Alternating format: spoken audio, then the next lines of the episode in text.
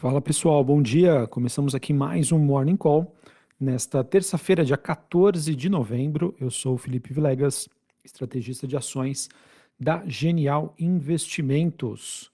Bom, pessoal, para esta quarta-feira nós temos um viés levemente positivo para as principais bolsas globais, envolvendo então uh, os índices uh, europeus e também os futuros de Nova York. E o grande dado do dia, né, o grande fato relevante que nós teremos para esta terça-feira, acaba recaindo sobre a agenda macroeconômica nos Estados Unidos, em que os investidores aguardam a divulgação do CPI, ou Inflação ao Consumidor Norte-Americano, ele que pode mostrar aí um abrandamento aí da inflação americana, mercado que espera que a taxa anualizada, ou seja, outubro deste ano contra outubro do ano passado, é, fica ali em torno dos 3,3%. Isso representa o que? Uma desaceleração, já que no comparativo ano contra ano, referente ao dado anterior, ou seja, setembro deste ano contra setembro do ano passado, a gente teve uma alta acumulada de 3,7%. E assim, se essa inflação realmente vier mais moderada como previsto, pode ajudar aí na consolidação do mercado de que não existe uma necessidade de continuar com uma política monetária tão restritiva, ou até mesmo mais restritiva, o que por sua vez pode ser positivo aí para a precificação das ações. Além do dado de hoje, pessoal, é importante dizer que amanhã, enquanto é feriado no Brasil, ou seja, não teremos negociações aqui na bolsa local, nós teremos nos Estados Unidos a divulgação de, da inflação ao produtor e também dados sobre vendas no varejo. O dado sobre vendas no varejo, pessoal, acaba sendo também de extrema importância, porque a narrativa que vem sendo precificada no mercado decorre do pouso suave. Se teremos ou não um pouso suave para a economia, economia norte-americana. O que, que isso significa dizer? É, bom, pessoal, a gente tinha nos Estados Unidos uma taxa de juros próxima de zero para combater a inflação, por conta dos estímulos que foram colocados depois da pandemia da Covid-19. É, como consequência, a gente teve então essa inflação desacerbada e necessitou o quê? Uma política monetária contracionista para voltar a inflação para a meta. A inflação, pessoal, ela só retorna decorrente o quê? De, uma, de um processo de desaceleração econômica. É, você precisa desestimular com que as pessoas continuem gastando para que os preços voltem para sua normalidade. Sendo assim, pessoal, esse processo de subir a taxa de juros nos Estados Unidos vai trazer, né, já está trazendo consequências para a economia norte-americana. O tamanho dessa consequência ainda ninguém sabe. Por isso que acompanhar é, os dados macroeconômicos, principalmente de um dado super importante que está relacionado aí a 60%, 70% do que é considerado aí o PIB norte-americano, que seria o consumo das famílias, né, as vendas no varejo, acaba sendo importante para o mercado calibrar né, esse, esse termômetro, no sentido de se teremos ou não um pouso suave.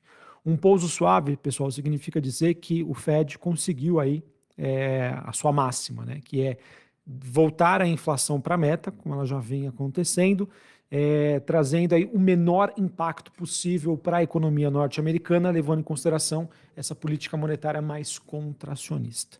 Agora não, se nós tivermos um hard landing, ou seja, um pouso mais bruto, isso pode se refletir na precificação das ações. Além da divulgação desses dados, pessoal, hoje, no caso de inflação dos Estados Unidos, nós teremos alguns dirigentes do Fed discursando nessa terça-feira. O Fed é o Banco Central norte-americano, então o mercado vai ficar de olho também em possíveis declarações que possam trazer algum, algum viés diferente sobre o que o mercado tem hoje. E na China, pessoal, a gente vai ter hoje, depois do fechamento do mercado, por volta ali das 10h30, 11 horas da noite, a divulgação das taxas de juros de financiamento e também aí outros indicadores como vendas no varejo e produção industrial. A mesma coisa vale para a China, pessoal, que está num processo de, é, em que o governo tenta estimular a economia.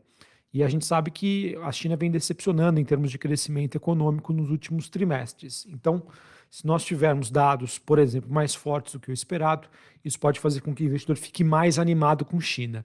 E isso, pessoal, por consequência, pode ser uma notícia positiva para o Brasil, dada a correlação umbilical que a economia chinesa tem com a economia brasileira. É, bom, sobre as movimentações de hoje, nós temos na Europa, então, Bolsa de Londres caindo, ponto 40 na contramão, Bolsa francesa subindo ponto 02 e a Bolsa alemã subindo ponto 27. Futuros norte-americanos, S&P subindo ponto 16, Dow Jones subindo ponto 10 e a Nasdaq subindo ponto 25. O VIX, que é o índice do medo, no 0 a 0, pessoal. Então segue o jogo, o mercado ainda segue, digamos, bastante animado aí em alocações em renda variável. O VIX está na faixa dos 14,77 pontos. Uh, o dólar contra uma cesta de, das principais moedas globais, o DXY, recua 0,11 a 105,52 pontos. Taxa de juros de 10 anos nos Estados Unidos subindo 0,21 a 4,62. Bitcoin caindo 1,40, ele que negocia ali na faixa dos 36.500 dólares. E sobre a movimentação das principais commodities, o petróleo WTI negociado na Bolsa de Nova York subindo 0,10, uma alta leve, 78 dólares o barril, e o Brent, que é o contrato negociado na Bolsa de Londres, próximo aí dos 83 dólares o barril, alta de 0,17. Em relação ao petróleo, ele que sobe aí pelo quarto dia consecutivo, nós tivemos recentemente a Agência Internacional de Energia elevando sua previsão para consumo mundial de combustíveis ainda este ano. Então, isso ajuda aí a, nessa movimentação de recuperação do petróleo. Mas lembrando, tá? O petróleo veio de três semanas consecutivas de queda. Então, claro, essa notícia tem o seu peso, mas eu vejo muito mais como uma movimentação técnica, tá? um respiro depois aí de três semanas de baixa. E sobre a movimentação dos metais industriais, cobre avança na Bolsa de Londres, subindo ponto 20, níquel sobe ponto 30 e o minério de ferro na China teve aí mais um dia positivo. A última notícia que nós temos é que a China está planejando fornecer pelo menos um trilhão de yuans, que é mais ou menos aí 137 bilhões de dólares, em financiamentos de baixo custo para renovações urbanas e programas de habitação a preços acessíveis aí na China, como se fosse o Minha Casa Minha Vida por lá. Então isso acaba é, ajudando aí nesse desempenho do minério de ferro, que tem uma correlação muito forte com o mercado imobiliário na China. Bom, pessoal, falei né, da agenda nos Estados Unidos, mas aqui no Brasil nós também teremos dados importantes hoje que serão divulgados às 9 horas da manhã, que se dá aí sobre o volume do setor de serviços. A expectativa do mercado é de uma alta de 0,3% em setembro, na comparação anual. É, e no caso, é, é, importante essa informação porque uh, esse dado né, vem de um crescimento na leitura anterior, ou seja, agosto contra agosto do ano passado, de 0,9%. Ou seja, podemos ver uma desaceleração da parte aí de serviços aqui no Brasil, que também tem uma, um peso muito grande sobre a economia brasileira. Esse processo, pessoal, se porventura nós tivermos um dado mais fraco do que as expectativas, pode fazer com que o mercado também precifique uma maior probabilidade de que o Banco Central brasileiro possa acelerar o seu passo na numa política monetária menos contracionista, ou seja, no movimento de queda da Selic esperado aí para a próxima reunião de dezembro. Hoje o mercado espera aí em sua ampla maioria uma queda, um corte de meio por cento dados mais fracos relacionados à economia brasileira, e que nós teremos uma, uma série de dados que serão divulgados nesta semana, se eles vierem mais fracos do que a expectativa, pode fazer com que o mercado comece aí aos poucos a migrar para uma aposta de ponto 75, tá? Acelerar o pace, acelerar o seu ritmo de queda, o que por sua vez, apesar de, de ter isso como justificativa uma economia brasileira mais fraca, o efeito de menos juros na economia já acaba se refletindo de maneira praticamente aí mais é, rápida na, nas cotações das ações aqui no Brasil. Então vamos acompanhar também esse movimento. Falando sobre empresas, importante dizer que hoje, após o fechamento do mercado, nós teremos o resultado de JHSF e Lojas Marisa. Temporada de balanços aí, olhando para as principais empresas no Brasil, chega ao seu final nesta terça-feira. E ainda falando sobre a temporada, pessoal, a gente teve aí é, diversas empresas divulgando seus resultados. Vou trazer algumas delas aqui, em que nós tivemos Cosan, que divulgou um EBITDA, potencial de geração de caixa ajustado no terceiro tri, que veio acima das expectativas.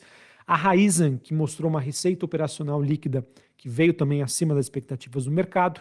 CSN trouxe aí no terceiro tri é, uma receita que veio abaixo das expectativas e Natura superou as expectativas do mercado em termos de lucro líquido. O balanço, pessoal, que na minha opinião vai ter a maior repercussão desta terça-feira, vai ser o de Magazine Luiza. Isso porque, pessoal, primeiro, ela teve um prejuízo de 143,4 milhões de reais no terceiro tri. Esse número que veio melhor né, do que o esperado. O mercado que esperava um prejuízo de 166 milhões de reais. Até aí tudo bem. Qual que é o porém, pessoal? A Magazine Luiza divulgou que vai fazer uma redução de 322 milhões de reais no seu patrimônio líquido. Qual é a justificativa para isso? A empresa disse que um comitê de auditoria e compliance da firma identificou incorreções em lançamentos contábeis relacionados a certas transações comerciais. Por conta disso, o conselho determinou então a correção desses respectivos lançamentos, agora no balanço do terceiro TRI, com uma baixa contábil de 829,5 milhões de reais, líquido de impostos e sem impacto aí no fluxo de caixa, de acordo com o comunicado da, da companhia. Além disso, a empresa reconheceu no seu balanço um montante de 507,4 milhões líquidos de impostos e créditos fiscais é, é, extemporâneos aí, PIS/COFINS com base numa uma recente decisão do STJ. Isso aqui, pessoal, vai fazer com que o mercado, na minha opinião, remeta ao episódio Americanas. E eu acredito que possa ter uma repercussão negativa hoje para a Magazine Luiza. É aquilo, pessoal, como assim você identificou que é, depois de uma auditoria que existiam inconsistências contábeis. Então, acredito, pessoal, que isso deva penalizar bastante a Magazine Luiza e o setor por conta disso. Bom, outro resultado também de impacto vai ser o da JBS, é, já que o seu lucro ficou abaixo das expectativas.